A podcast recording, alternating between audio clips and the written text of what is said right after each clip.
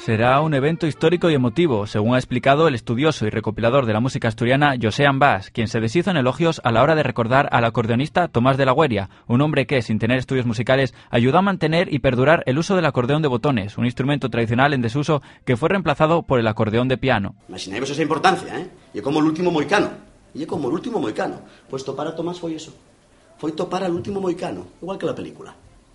Parecióme una tomadura a pelo, después de tantísimos años recogiendo música tradicional y no topar ningún acordeonista que tocara el acordeón de botones. Y hay que deciros que el acordeón de botones de la que estamos falando, y no vos explicamos, y el acordeón tradicional, y el acordeón vieja que se tocó en toda Europa, eh, en América y en todos los yaos, pero que después evoluciona al acordeón piano.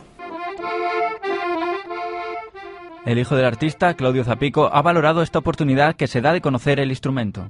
Aquella hucha de los años treinta y tantos que tenía el paisano, con 14 añucos que no había más que fame, eh, empleólos en un acordeón y que eso haya servido para hoy día eh, haya pasado de correa transmisión a algo que ya se estaba olvidando, a que esta nueva generación haya cogido con ímpetu el, el tema del acordeón asturiana y que ese tipo de acordeón vuelva a resurgir de, de nada, de los cenices de cuatro viejos que había por ahí.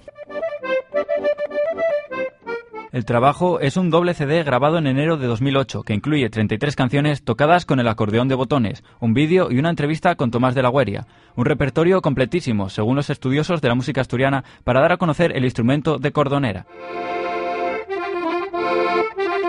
Thank you.